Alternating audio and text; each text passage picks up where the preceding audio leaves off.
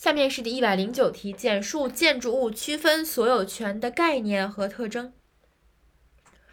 概念和特征呢？首先来看一下概念，建筑物区分所有权是指根据使用功能，将一栋建筑物在结构上区分为各个所有权人独立使用的部分和由多个所有权人共同使用的共同部分时，每一个所有权人享有的。对其专有部分的专有权，对共有部分的共有权，以及各个所有有权人之间基于建筑物的管理等共同事务而产生的管理权的结合，这概念真的好长啊！首先，前提根据使用功能，将一栋建筑物在结构上区分为各个所有权人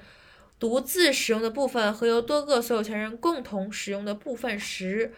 每一个所有权人享有的对其专有部分的专有权、共有部分的共有权，以及各个所有权人之间基于建筑物的管理等共同事务而产生的管理权的结合，所以主要特点就是一三权二合一，三专有权四多，就是一三权二合一，三主要四全部。一三权指的是复合性，建筑物区分所有权由专有部分所有权、共有权及管理权三要素构成。二整体性合一整体性。这是指建筑物区分所有权的专有权、共有权及管理权三者共为一体，不可分离。在转让继承抵押时，应将三者一起转让继承抵押。第三点是专有权主导性。专有权的主导性，专有权具有主导性，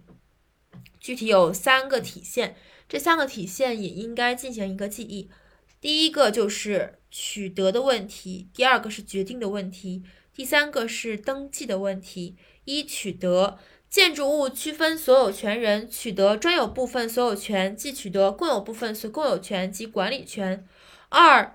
决定专有部分所有权的大小，决定共有权及管理权的大小。三、登记建筑物区分所有权成立登记时，成立登记时只登记专有部分所有权，而共有权和管理权并不单独登记。